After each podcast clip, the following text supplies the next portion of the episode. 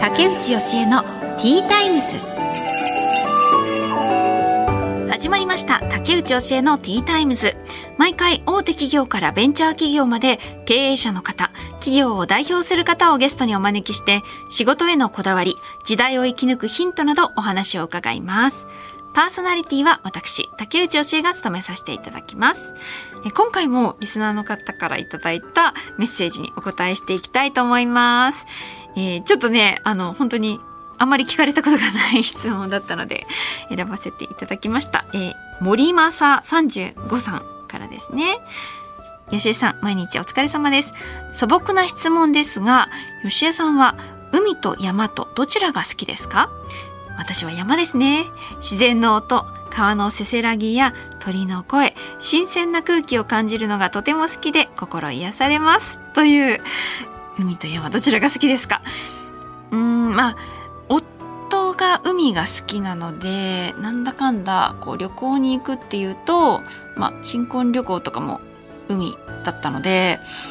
海の方が行くんですけど、どちらが好きかって改めて聞かれると、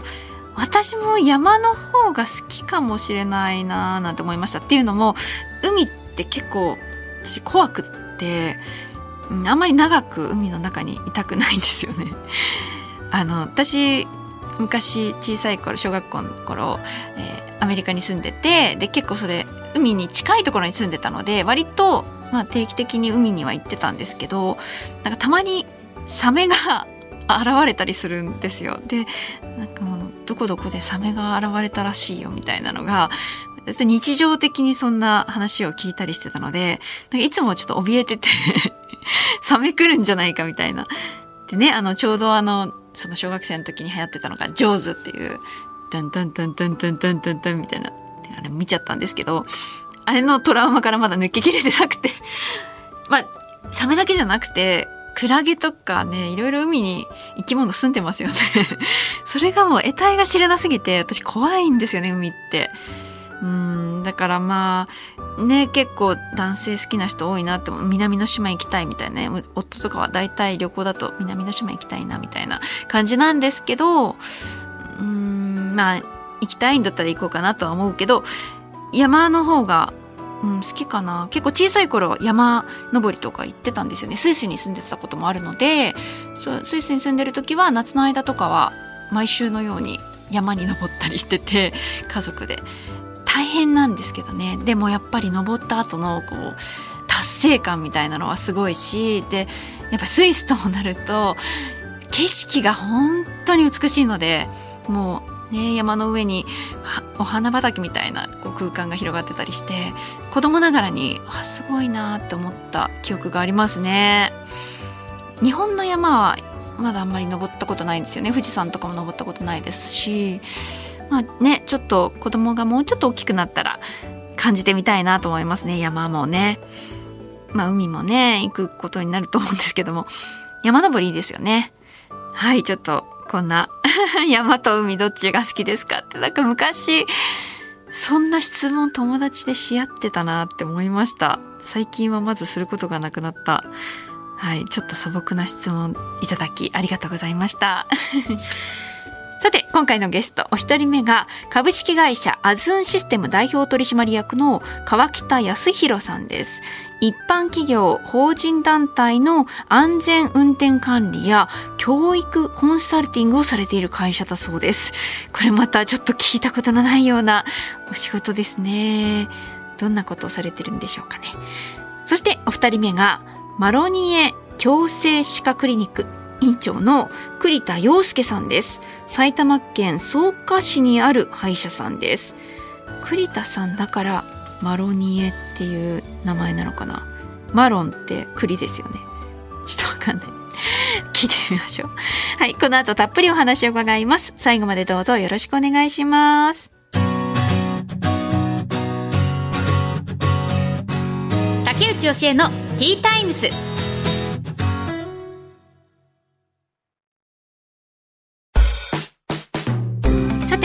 は企業の代表の方をお招きしてお話を伺います。株式会社アズンシステム代表取締役川北康弘さんです。よろしくお願いいたします。よろしくお願いします。まずはプロフィールをご紹介します。川北康弘さんは1982年大阪産業大学経営学部を卒業。大阪の自動車教習所で20年間教習指導員として勤務された後自動車運転免許や交通関連事業の法人で取締役を務め2010年には株式会社アズンシステムを起業されました現在は NPO 法人運転事故防止推進協議会の理事として活動されています。はいということでえっともともと教習指導員として20年間勤務されていて、はい、で今はどういうお仕事をされているんですか？はい。現在ですね、えー、弊社ですと私どもの会社では、えー、一般の企業様の、えー、車用車とか企業ドライバーの方がいらっしゃいますけども、うん、そういった方の、まあ、運転の研修ですとかで企業さんが所有されているお車ですね、うん、台数をたくさんお持ちになっておられますので、うん、制度がございましてそういった運転管理の制度のそういったコンサルティングですね、えー、面倒を見させていただいているというような、そういうお仕事を一般にさせていただいております。じゃあ企業と契約して例えばどういう企業あのその運送会社さんとかですか？はい。あの運送会社さんも一部ございますけれどもまあ一般の企業ですと白ナンバーという自家用の部類に入るんですね。ですので、はい、企業の持っている所有している自家用車の運転の管理ドライバーの管理要するに社員さんの運転の管理でございますですね。はい、それを管理っていうのは、はい、そういう方はもともと教習所で免許は取ってるんですよね。免許は取得していて、改めてそういう事業を行う上でどういうことを指導するんですか？はい。これはいろいろ講習とかはございますんですけれども、うん、え基本的には個人さんとはその管理所の制度、うん、それからですね、え各個人個人の社員様にはですね運転の実技研修とかもございます。改めてそういうことですか、ね、運転の研修をさせていただいてます。えー、それは新人が入ったら毎回こちらの会社の誰かが指導員として行くっていう感じなんですか、はいおっしゃる通りでしてですね、えー、運転のタイミングって言いますのは特に新入社員の方っていうのは交通事故っていうのはこれはもう非常に多いっていうのはこれはもうサマリになってますので、新人の方、えー、それからですねあとは例えば事故を起こされた方ですね、うん、そういった方をもう一度運転を見てみましょうとかですね。そういったタイミングであるいは年に一度ですね。安全運転講習会をやりましょうということで、えー、安全運転の啓蒙ということで企業様でやらせていただいたりとかですね、うん、そういったことが多くございます。そういうお仕事があったんですねえちなみに同業他社さんっていらっしゃるんですか、あの結構いらっしゃるのはいらっしゃるんですね。あるあるんですけれどもただあの本当に B2B、まあ、企業対企業のそういったお取引になりますのであまりメジャーで例えばコマーシャルで、えー、どんどん出てくるとかですねそういった、うんうん、あまあ、企業ではありませんのでえですから、まあ、ただただですけれども食品会社さんの数よりはあのもう本当に少ない数で、まあ、ニッチな世界でですね、うんうん、え隙間産業といいますかそういった業界になるのかなというふうに思います。ますけれども。だって企業を相手にしているからこう例えば運転免許を取得したい人っていうのはねもうあの毎年どんどんどんどん新しい人が来ますけれども、はい、こういうお仕事の場合は、はいどこと契約しているかみたいなのが大事になってくるってことです、ね、そうですね。クライアント様お取引先様というのはですね、えー、一定の長年お付き合いさせていっていただくというのが基本でございます。はい。一回こきで研修して終わりですと。まあもちろんそういうオファーはあるんですけれどもやはりそういう中からあ御社でずっと面倒を見ていただくといいですねっていうふうにですね長くお付き合いしていただきながら交通事故を減らしていきましょうと、そういうようなスタンスでさせていただいてます、はいもともと教習所の教官でいらっしゃってどうしてこの、ご自身で事業を立ち上げられたってことですかね。そうですね。どうしてこの道に入られたんですか？はい、そうですね。あのもともと自動車学校で教習指導員をさせていただいたんですけど、はい、皆さん自動車学校でというふうな言葉が出て共感というような話になりますとあんまりいいイメージがないのかなというようなですね。いやなんか厳しいっていう、はい、私はそんなにななんか厳しくされたイメージがないんですけれども、結構周りを聞くと怖かった みたいな、人が多いですよね。そうですね。まああのー、今の時代になりますと自動車学校も本当にイメージが変わりまして、うん、えなんですけれどもやっぱり、えー、皆さんえー、先生怖かったな教官が怖かったなっていうイメージをお持ちだと思いますんで、まあ、私がいた頃には、まあ、極力そういうことがないようにということでですね、えー、教習に勤めてきたつもりなんですけども。ただそういう教習所のところでまた違う部門で、えー、そういう一般のもう非免許取得者の方のえー、そういうような研修をやっていくというようなね、えー、セクションがございました。はい、そちらの方から私がまあまあ独立したというようなですね、ええー、一般の教習所さんも今でもあの自動車学校さんでそういうような別会社を持ってらっしゃるところっていうのはあるんですね。えまあ、もちろん初心運転者の方は免許を取る方、うん、えー、免許を取ってからはそういう一般の企業とかそういった金免許取得者の方の運転と。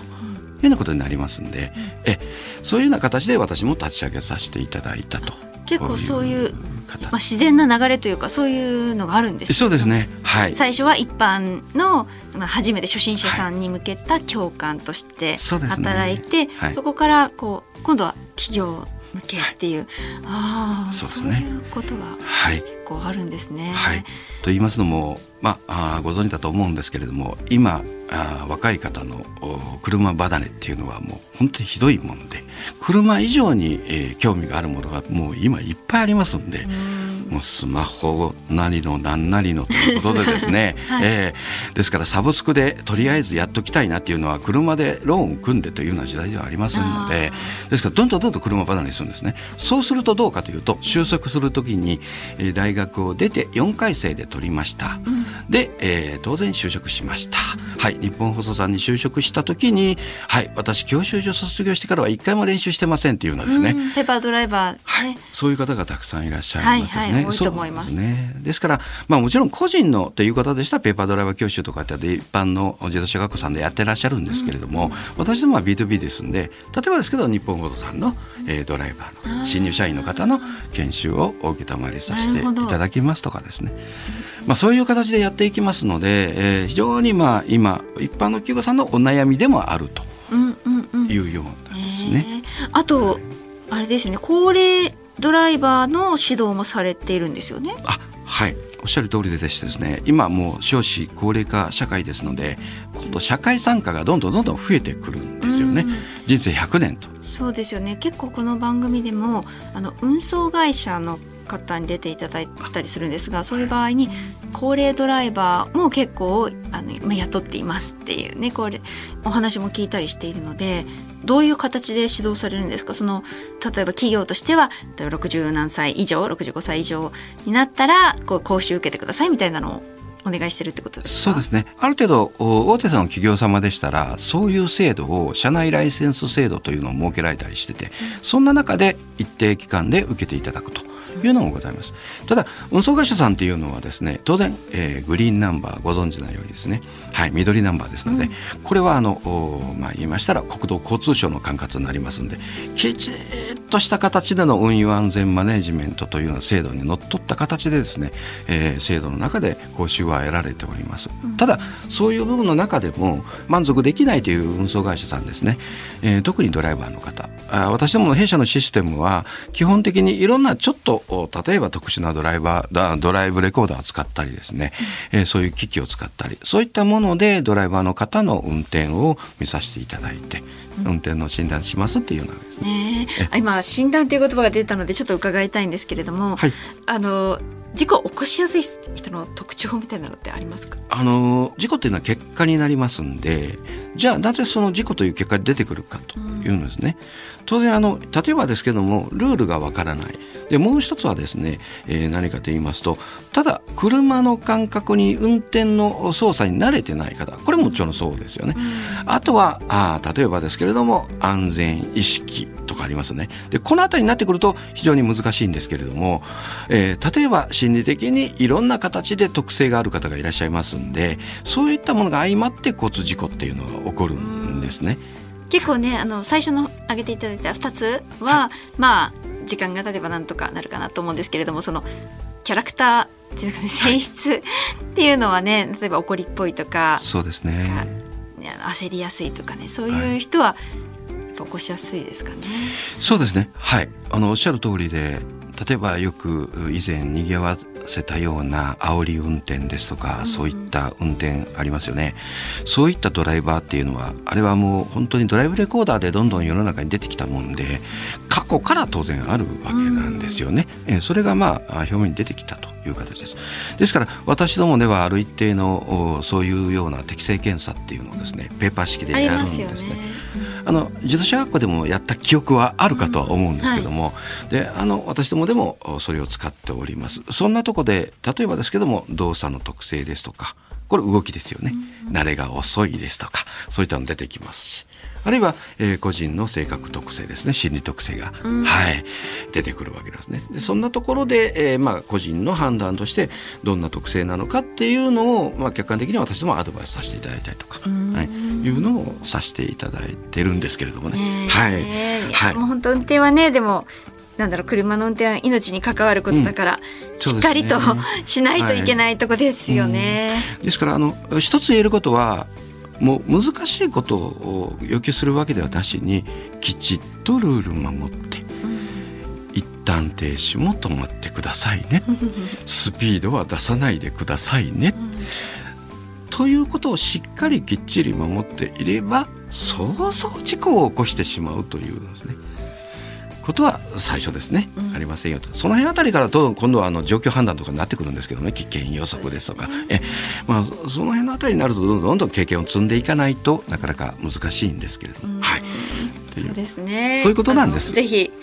こう車による事故がね少しでも少なくなるように、ね、これからも いろんな方のご指導、よろしくお願いします。ありがとうございます。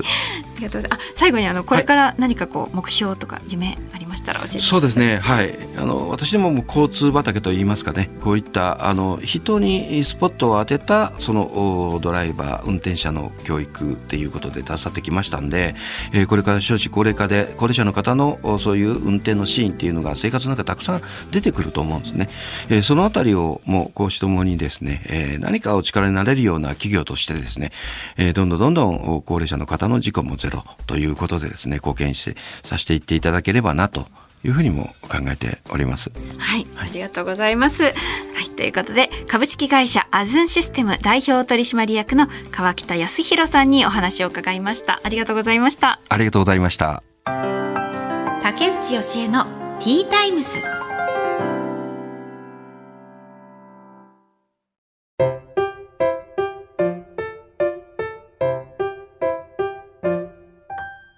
次のゲストをお迎えする前に本日の一品です。今回は柿の種専門店、柿種キッチンのチーズイン柿種です。へえ、柿の種。え、しかもすごいなんかトリュフソルト味が私の目の前に。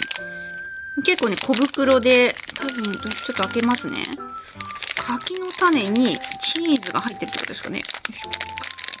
あ、すごい色。すごい色だ。あの柿の種の色じゃないですね。あめちゃくちゃ濃厚なトリュフの香りが。うわ。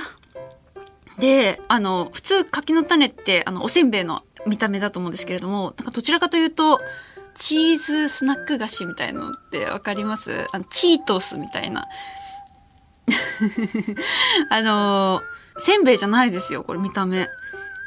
えー、サクサク生地。ちょっとまずいただきますね。うん。ねえこれ柿の種なんだ。美味しいです、うん、チーズがたっぷり練り込んである感じ。でサクサクの生地で中に何か入ってるとかじゃなくてチーズがもう全体にチーズの生地って感じですね。食感も全然柿の種じゃないですよ。柿の種ってもうカリみたいな。で中空洞みたいな感じですけどカリではなくサクって感じの生地。あ、あ、中にクリーム入ってた。チーズのクリームだ。うーん。これはね、もうこれはお酒のおつまみにぴったりですね。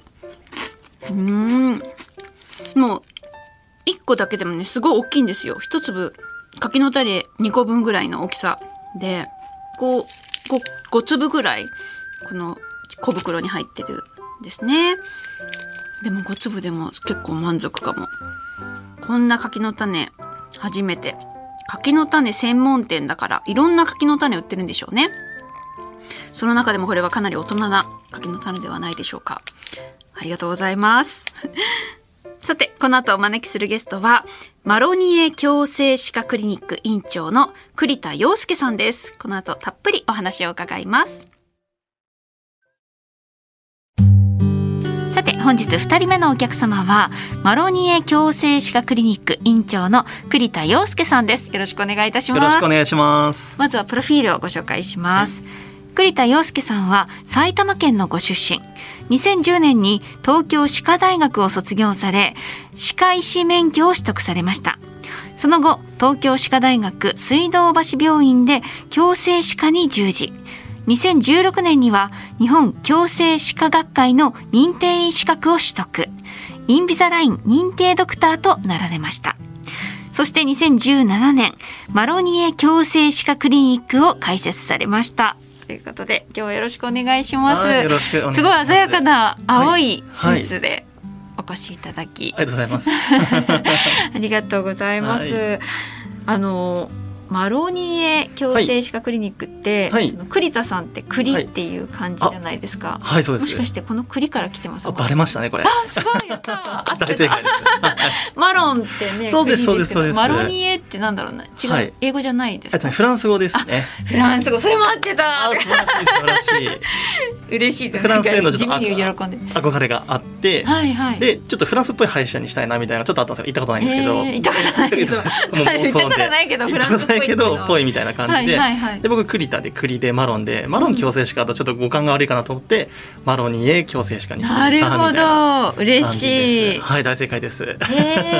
え、そうなんだ。え、マロニエ矯正歯科クリニック、え、うん。埼玉県の草加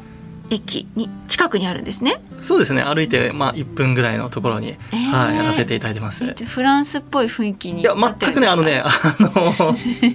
目指したぐらいの感じですね。フレンフランス風ぐらいの感じなので全然そのフランスっぽい感じないんですけど。まあちょっとような感じではい、えやっぱり矯正やってる方って女の人が多いので、あーまあ、僕の勝手なイメージですけど女の人ってちょっとフランスお好きかなみたいな感じなので、確かにねちょっとそういうテイストにしたいなと思ったところですね。はいあー、えーいいですね。まあ、やっぱりあの矯正って女性が多いですか？そうですね大体本当患者さんのもう8割以上が女性かなと。そうですか。はい、いうところだと思います。男の人もまあ増えてはいますけど、うんうんでもやっぱりメインは女性の患者さんかなというところですね。おいくつぐらいの方が多いんですかね？もう本当に下はもう3歳とか5、6歳とかから上はもう本当に5、60ぐらいの方までいらっしゃいますね。僕も80歳の方直したことあるんですけど、やっぱりそれでもやっぱり美しくなりたいっていう方いらっしゃるので、はい。え3歳の子うんってうんこれから生え変わるのに必要あるんですか？あそうやっぱりねあの検診とかがある時に引っかかっちゃうんですよねでそれでやっぱりその歯医者さん行ってくださいとかなった時にやっぱりその歯並びを気にしてみたいなうん本当だったら上の歯が前に来てるのになんか下の歯の方が前に来ててこれ逆だけど大丈夫かなみたいなので相談にいらっしゃる方はいらっしゃいますね。えーそれって、うんその3歳のうちから治すことで変わってくるんですか、今後も？うん、あんまり早すぎちゃうとお子様がやっぱりそう矯正治療って結構辛いというか大変なところもあるのでねだからやっぱりやれないこともありますけど、また基本的にはまあ子どもの治療とかは早めの方がまあメリットがいっぱいあったりはしますよね。何歳ぐらいからやるのが一番いいんですか？大体ね6歳から8歳ぐらいあが、まあ、ちょうどいい年齢かなというふうには僕は思いーますね。は生え変わる時期っていつでしたっけ、大体まあ6歳ぐらいから野球種が生え始めてみたいな、はいはい。はいで12歳ぐらいで生え変わっていく。でそあのー。小学校いっぱいぐらいの期間が大体子どもの矯正期間って感じなので。やっぱり生えてから、生え揃ってからやるのがいいですよね矯正、うん。それもねちょっとね結構意見が分かれるところで子どもの治療のうちにやれることがあれば子どもの治療をやってあげた方がいいよでその後大人の治療やろうねっていうのもあれば、うん。もう子どもの治療はもう全部やんないで、うん。全部野球種生え変わってから中学生以降からやった方がいいですよっていうあの歯医者の考え方もあったりするので結構分かれますけれども。栗田先生はどういう方針なんですか、そうですねやっぱり相談に来たタイミングが開始のタイミングかなって気がしますよね。やっぱりその時がそうですね。一番その気になってるから一番モチベーションが高いところもあるので、はいはい。まあ、本当に子供の治療をやる必要がないですよ。っもう全然大人の矯正でいいですよって人は、まあ、大人がやった方がいいってしますけど、うんうんまあやっぱその相談に来たタイミングで子供治療が必要な人はやってあげて、まあやってそう。ダメなことはなさそうですもんね。まあ、基本的にあんまりマイナスなことはないので。子供がちょっと痛い思ってるっていうのが長くなっちゃうけどうん。私はあのうん。海外に住んでてアメリカに行った時にそうなんですね。もうみんなやってるので小さい子ってみんなこう,、矯正しててで9歳とかはい。それぐらいから始めてた気がします。小学そうなんですね。4年生ぐらいの時にうんは小4小5ぐらいからやってましたね。で一回それで、うん。まあ、全部きれいにした後やっぱり矯正外してずれてきちゃうので、うんっていうのとあとうんその時は歯を抜かなかったんですけど、うん。あなるほど。あの抜かなかったんでちょっと前歯が若干出出ね。出てた感じだったんですよね、仕上がりが。うんうんまあ出てたというかこう多いから歯が大きいかうんうん。らちょっと、はい。っていう感じだったので大学4年生の時にうん。今度は抜いてぐっと前歯を奥にみたいな感じでなるほど。大学4アナウン年生から。サー試験を受かった後ですね、受かった後にミングで。やりましたねなんで2回やってます私。その2回目の時はあれですか？裏側とかでやったって感じですか？いやえ表で？とあれどうだったっけな？ピース裏側表側とかねありますけどね。いや表側表で？でっていうのはあ裏側だと時間がかかっちゃうってかかりますかかります。うん。でも1年ぐらいで、ね、その大学4年生のうちに直したかったので、もうはい表でがっつり。結構大変でしたね。がっつりな感じでしたね。うー。んえーそうそういう私は矯正履歴があるんですけど、このあの、ラジオやってるスタッフもうんうんうんうんみんな矯正あしてる過去があって、はいはいはい。結構珍しいのかななんてそうですね。やっぱり思増えてきてはねいますけどやっぱり、まあ、ややってる人の方がやっぱり圧倒的にまだ少ない状態かなとは思うので。小さい頃からやってる方も結構いらっしゃるんですか？小さい子も。そうですね。はい。もうちっちゃい子も多いかなとは思いますね。だからもうキッズルーム作ってもうみんなキッズルームでキャッキャやってもう治療が終わった後もなかなか帰りたがらないみたいな感じだったりね。はいしますけど、えー先生はなぜこの矯正専門になられて、専門なんですよね？そうです。矯正しかできないのでその、まあ、僕親がね歯医者じゃないんですよ、はい。大体歯医者の学校って8割ぐらいがもうご子息というか親御さんが歯医者でやってて後取りみたいな形で入ってくる中で僕継ぐとこないから、うん。まあ新規でねあの会話しなきゃいけないってなった時になんか武器がないとダメだなみたいなのがやっぱりありましてで僕が歯医者になり始めたあの学校に入ったぐらいでなんか歯医者多いですよみたいな。なんかちょっと潰れちゃいますよみたいな時代になってきちゃって。これまずいぞってなってでやっぱりその自分にその専門性があった方がいいなと思ってじゃあ矯正やろうって思ったんですよね。で矯正ってすごく奥が深いジャンルになっていくのでだからその他のジャンルにかける経験値を全部そっちにもつぎ込んで矯正一本でやろうっていうふうに学生時代に決めてえー矯正ってやっぱりどんどんどんどん進化してるっていう感じしますか、うん進化はしてると思います。その今結構痛くなくなってきてます。あそうですか。そうそうそうそうそう、まあそれも痛みを少なくする方法があってのことなんですけど、えー例えばどういうだってワイヤーですよね、結局。あそうそうそう。ワイヤーでも痛みは少なくする方法があってうちの矯正がもうほとんど痛くないからたまに痛い日があった時に患者さんがびっくりして電話してくるんですよね、うんうん。すごい痛いんですけどみたいな、はいはいはい。ですけどそれって普通の矯正歯科での、まあ、いつもの痛みみたいな感じなんですけどやっぱりなるべく痛くないなり痛くない方が絶対。いや絶対ですよあれ。いいですよね。一番矯正の嫌なとこってそこですからね、そうそうそうそうそう。夜眠れないっていう。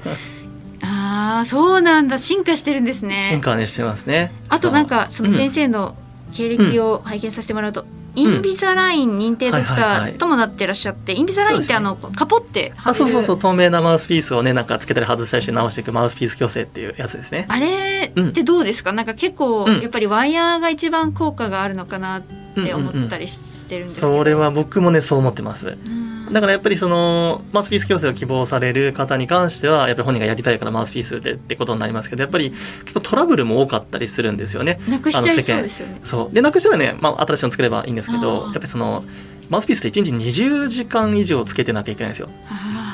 もうワイヤー矯正ってくっつきパだから24時間、だから勝手に治るんですよね、ーはいはい。そうある程度は。なんだけどマウスピースはサボれちゃうので。そうですよね。そうそうそう。だからね。食べる時とかね。そうだからねストイックな人じゃないとうん。向いてないよっていうのがやっぱりあって、そう思います。なんかなんだか簡単そうじゃないですかマウスピース。なんかはめるだけだよってなっちゃうと、でダイエットとかもそうですけど、簡単なものでなんかなかなか続かなかったりというか、はいはい。そうそうそう。でサボったら絶対失敗しちゃうみたいなところがあるので、でその歯並びの相性もあるけど患者さん自身との相性が重要で。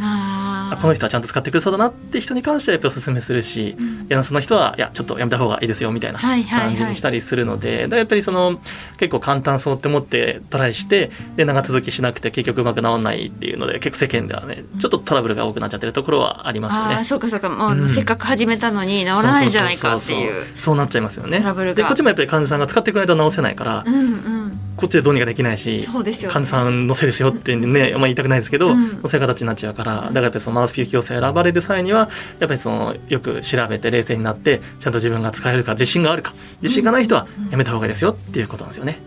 あーえあの日本は、うん。まあ、海外に比べると比較的こう矯正への意識が低いのかなっていう気がするんですけれども、その矯正に対するうん。こう考え方みたいなので、なんかこうどういうふうに感じていらっしゃいますか？それはねあの竹内さんのやっぱりおっしゃる通りでやっぱアメリカでやられてみんなやってたっていうじゃないですか。で日本のねあの5倍ぐらいアメリカでは矯正やってるらしいんですよ。だからそもそも全然矯正人口が違いますし、はい。やっぱりその外国ってスマイルね笑った時で歯見せてましょうみたいな感じじゃないですか。うんうんで大事にするからやっぱり歯並びってすごく重要なんですけど日本人はやっぱりちょっとそこを隠しちゃうところもありますし、でやっぱりまあ歯並びも結構悪い人が外国に比べちょっと多いんですけどやっぱりやってる人は少ないですよね。うん。でもやってる人は少ないんですけど実はこれアンケート取ると歯並びを気にしてる人口ってアメリカも日本もほぼ一緒なんですよねパーセンテージって。あなんだけどその相談に行ってる人のパーセントがね極端に低いんですよ日本って。ーへえそうだからもうあの気にはしてるけど相談にすら行ってないみたいなどうしてですかね？なんでなんでしょうね。矯正がちょっとハードルが高いな なんとなくちょっと、まあ、そもそも矯正嫌だなっていうのもちょっとお気持ちとしてはあるのとやっぱりその相談に行くっていうのが少しハードルが高くなってるのかもしれないですよね。ねだからまあ本当に僕が言うのはとにかく相談に一回行ってみようねみたいなことなんですよ。で話聞いてでそれで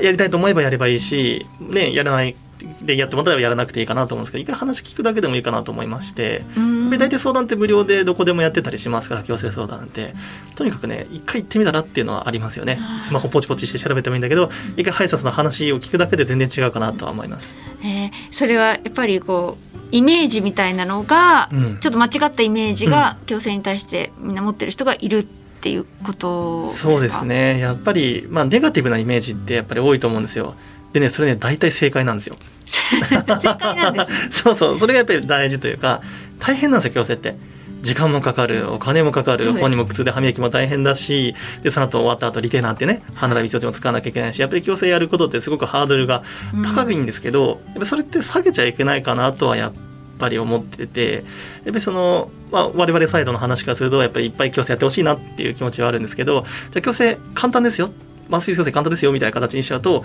やっぱりそのやって後悔する人がやっぱり出ちゃうと思うんですよね。うん。こんなに大変でこんな辛いをするの思いをするのかとか。なんでやっぱりそういうできたら後悔してほしくないなみたいな気持ちがあるからやっぱりそのあんまり敷居は下げすぎない方がいいかなっていうところはあるんですけど、うん。でもあの間違った情報もやっぱり多くてやっぱりそういう間違った情報とかでやっぱり矯正を誤解してらっしゃる人がすごく多いようにも感じますけどねやっぱりね。うんあの歯医者として一番こだわっていることって何かありますか、やっぱりね患者さん側の気持ちを忘れないことかなって思いますね。どうしてもその歯医者に染まって歯医者側の考え方ばっかりになっちゃうと患者さんの気持ちっていうのがどうしても見えなくなってしまう。どの業界でもやっぱりそうなのかなというふうに思いますけれどももう常に患者目線を忘れない。で歯医者さんを作る時も患者さんにとって理想の歯医者さんってどどんな歯医者かなみたいな。だから矯正器具も痛くない方がいいじゃないですか。はいはい。ですしあとやっぱりその、まあ、なんていうかな見た目が目立たない方がいいよねとかあとやっぱりちゃんと相談乗ってくれる先生がいいのねみたいなところがあると思うのでその歯医者作りを作る時に一番気をつけたのは歯医者から見ての理想の歯医者じゃなくて患者さんから見て理想の歯医者さんを作りたいみたいな、まあ、とこでやってますよねでそれはやはり今も忘れることではなくて日々の診療でもそれだけは忘れずやってるとこだとは思いますよね。えーでも栗田さんなんかこうん。のフレンドリーな感じで,、相談しやすそうですねって お話ししてて。思いました。やっぱり、ねうん。いろんな方いらっしゃるけども、忙しいからあんまり聞かない方がいいかなみたいなのもこう患者としてはね気を使う部分ではあったりするんですけど、話しやすい歯医者さんだといいですよね。そうですよね。やっぱりなんかいつも不機嫌そうにしてて、うん何聞いても答えてくれないよみたいな形だとやっぱり悶々とねね違うところもあると思いますし、あとやっぱさっきのその話ちょっと戻りますけども、矯正って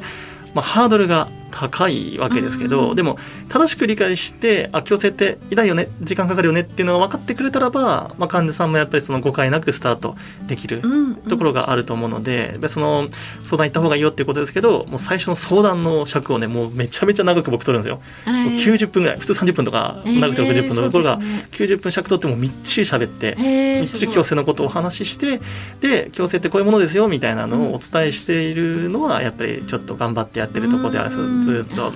でこれがやっぱりその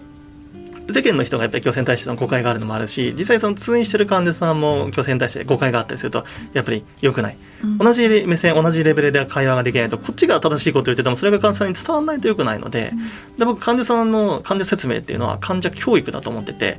うん。もう僕らはやっぱり矯正に対して正しい知識を持ってる。でも患者さんはそれを入手する方法がないからやっぱりどうしても知識レベルの差が出ちゃうんですよね。うん。それを患者さんはやっぱり引き上げてあげて同じ目線で矯正ってこういうもんだよね。だから僕らの当たり前を患者さんにとっての当たり前にしてあげるとやっぱりそこでようやく会話が通じる。やっぱりフランスに行って、ね、日本人語しか喋れないぞみたいなことを言ったら周りがないというか全然わかんないけどフランス語喋れたらフランス人と喋れるようになるわけですからだからやっぱりあの患者さんにとって矯正が、まあ、正しく伝わってくれるような感じでお話しすることはすごく大事だとは思ってますね。ーんいやすごいあの良さそうな。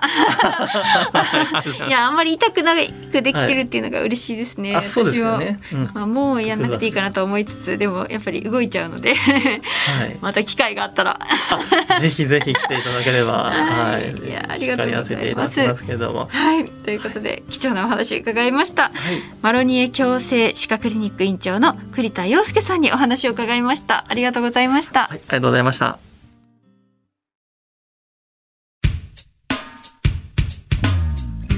竹内教えのティータイムズ。そろそろお別れの時間となりました、えーお一人目が株式会社アズンシステム代表取締役の川北康弘さんでした。ねもともと教習所の教官でいらっしゃってやっぱりお話がよどみなくて分かりやすかったですね。そしてすごく優しそうでご本人もおっしゃってましたけれども教官ってね結構厳しいみたいなイメージがありますけれどもきっと川北さんはあの優しい教官として、ね、みんなから喜ばれていたんじゃないかななんて思いました。で今はねその企業対企業でその企業の新人のドライバーさんとか、まあ、高齢のドライバーさんとかそういう方に教えたりしていて、まあ、個人もねやってるってちらっとおっしゃってたんですけれども基本的には対企業でやってらっしゃるんですね。そういうお仕事があったんですね。B2B だからね、あんまり私たちのこうコマーシャルとかでね、目に入ることはないんですけれども、そういうお仕事もあったんだなっていう、ね、それも勉強になりました。そしてお二人目がマロニエ矯正歯科クリニックの栗田洋介さんでした。あのね、私も矯正は結構経験あるんですけれども、それでも知らないことがいろいろあって勉強になりましたね。ちょっとこう収録後におっしゃってたんですけれども子供のねあの歯のことなんですが今の状態でスキッパだと割とね綺麗に生えてきたりするらしいんですよ大人になってから。やっぱり今このスキッパじゃない子の方が多くてそうなるとやっぱりね大人の歯の方が大きいですからガチャガチャってなっちゃったりすることがその方が多いっておっしゃってましたね。でうちの子供もねあのスキッパのところももちろんあるんですけれども隙間がない部分もあるのでおそらく、まあ、先生もおっしゃってたんですがおそらく私もね歯を抜かないといけなかったタイプだったので歯を抜かないといけなくなるかもねみたいな感じでおっしゃってましたね。でもね今はねあのレントゲンでなんかわかるみたいですよどういう歯が生えてくるのかななんとなくねそうだからまあまだまだねうちの子供はやる予定はないですけれどもちょっとねその徐々に様子見ながら矯正あの歯科に相談に行けばレントゲンとかもねあの取ってくれるっておっしゃってたので、うん、やっぱ相談に行くといいですよねとりあえずはね気になった頃に。はいさあということで今回お二方にお話伺いました。そして番組ではあなたからのメッセージも大募集しています。アルファベット小文字で t タイムス TTIMES ですね。at 1242.com t タイムス at 1242.com こちらまで、えー私にっとこう話してほしいこととか質問とかありましたらなんかねちょっとこう変わった質問とかでも全然 OK です。普段なかなか聞かれたことない質問とかだとあの逆にね話したいな話しやすいなって思うかな。うん。あのすいません。皆さんもしあのお時間がありましたらこちらにメッセージを送っていただけるととってもありがたいです。はい。ということで、竹内教えのティータイムズお時間となりました。お相手は竹内教えでした。また次回お話ししましょう。